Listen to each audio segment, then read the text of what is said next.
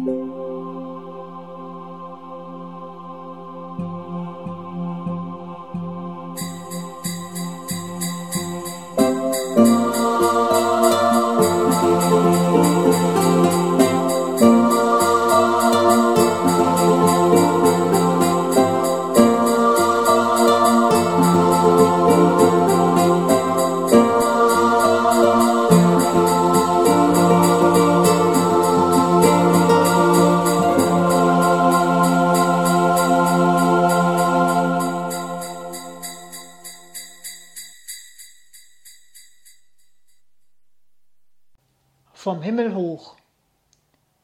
Nein, Angelina, vergiss es, wehrte Julius energisch ab. Da du erst vor gut acht Monaten aus deinem sehr jungen irdischen Leben abberufen wurdest, steckt die Trauer deiner Angehörigen mit Sicherheit noch im Anfangsstadium. Gerade jetzt in der Weihnachtszeit werden sie dich furchtbar vermissen und demzufolge bei der Überlegung, dass du an deinem jetzigen Aufenthaltsort nichts entbehren musst, keine Linderung ihrer Pein verspüren.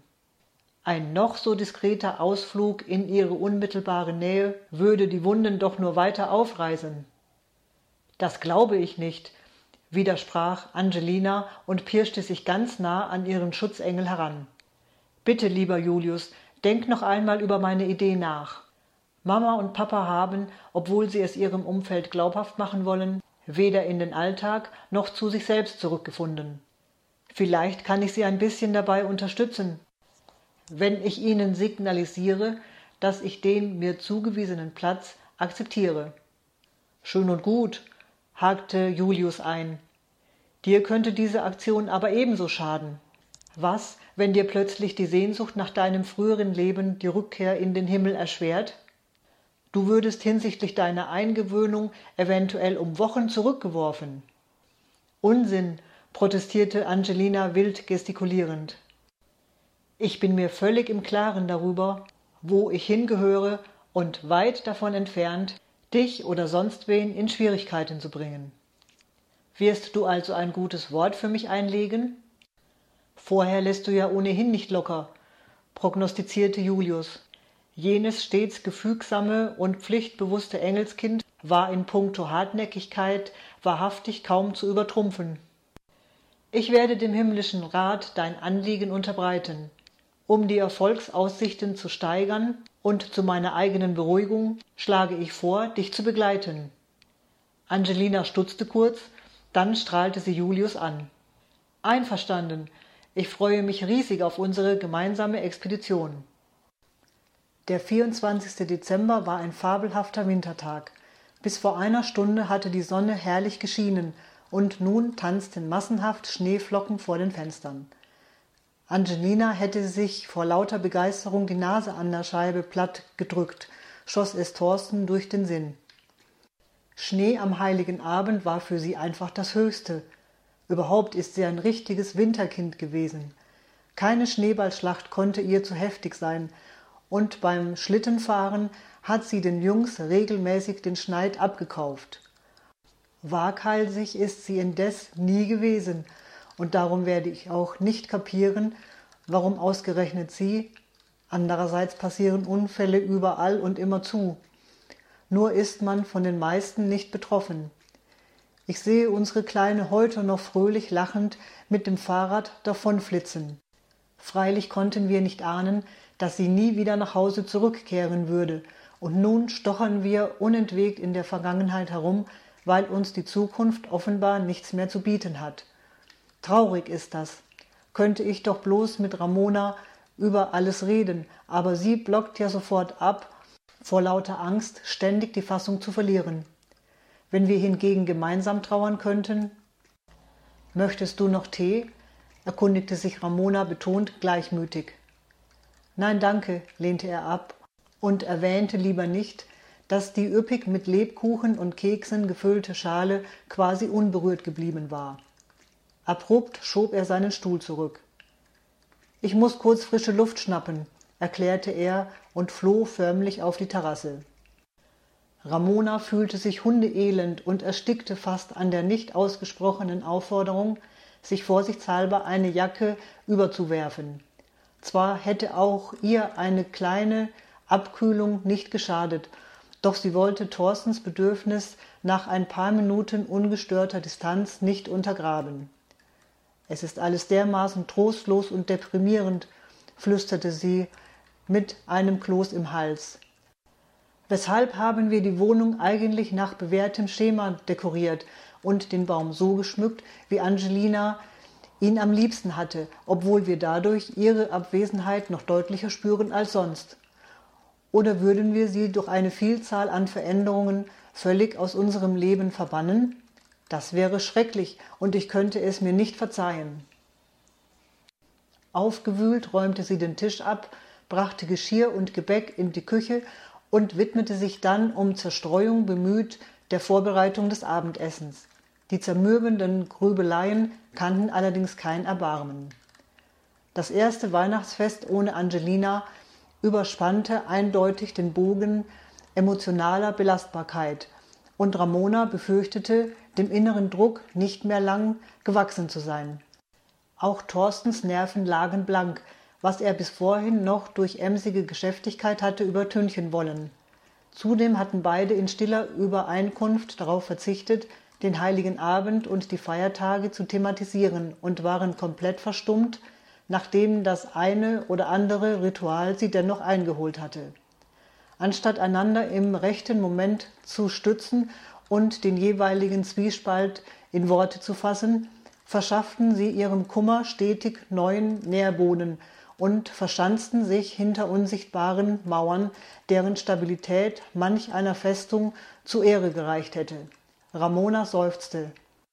Nichts wünschte sie sich inniger als ein gemeinsames Ankämpfen gegen das beängstigende Schweigen.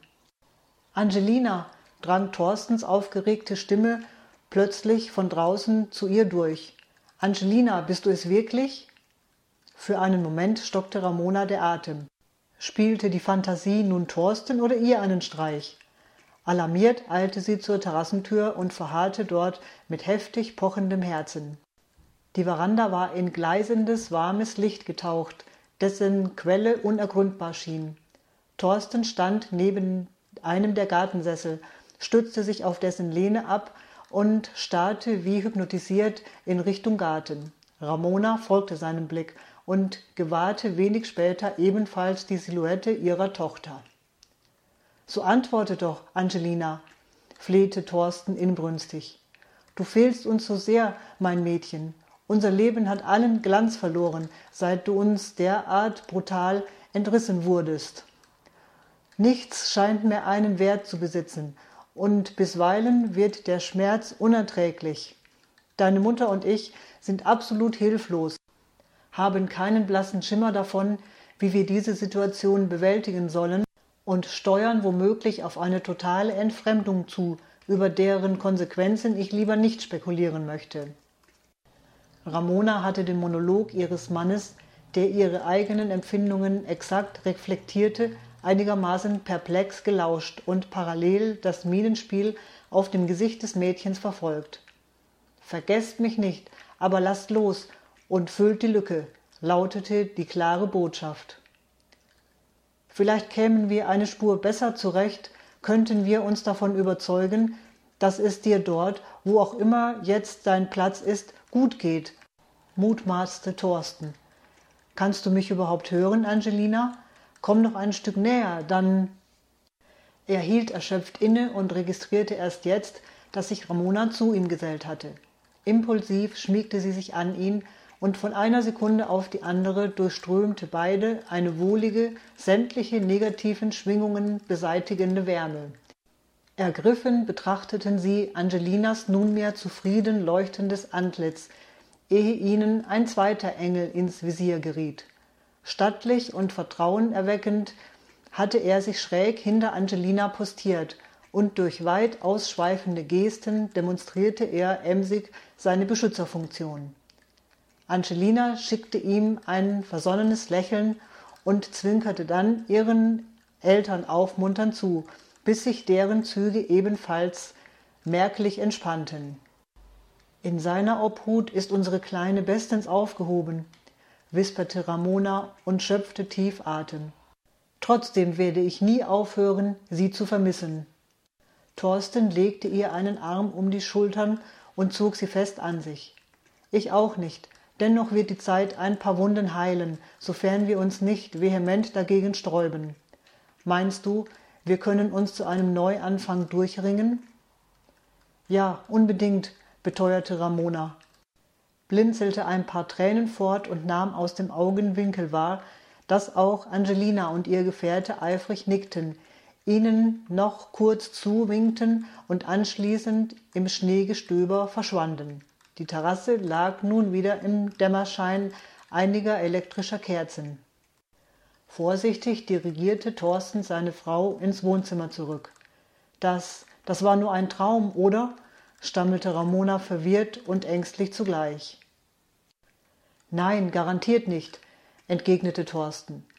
Ich bin fest davon überzeugt, dass wir soeben ein äußerst wertvolles Weihnachtsgeschenk erhalten haben.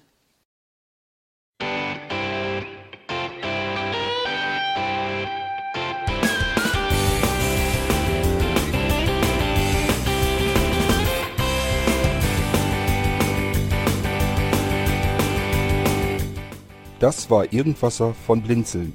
Wenn du uns kontaktieren möchtest, dann kannst du das gerne tun per E-Mail an podcast.blinzeln.org oder über unser Kontaktformular www.blinzeln.org.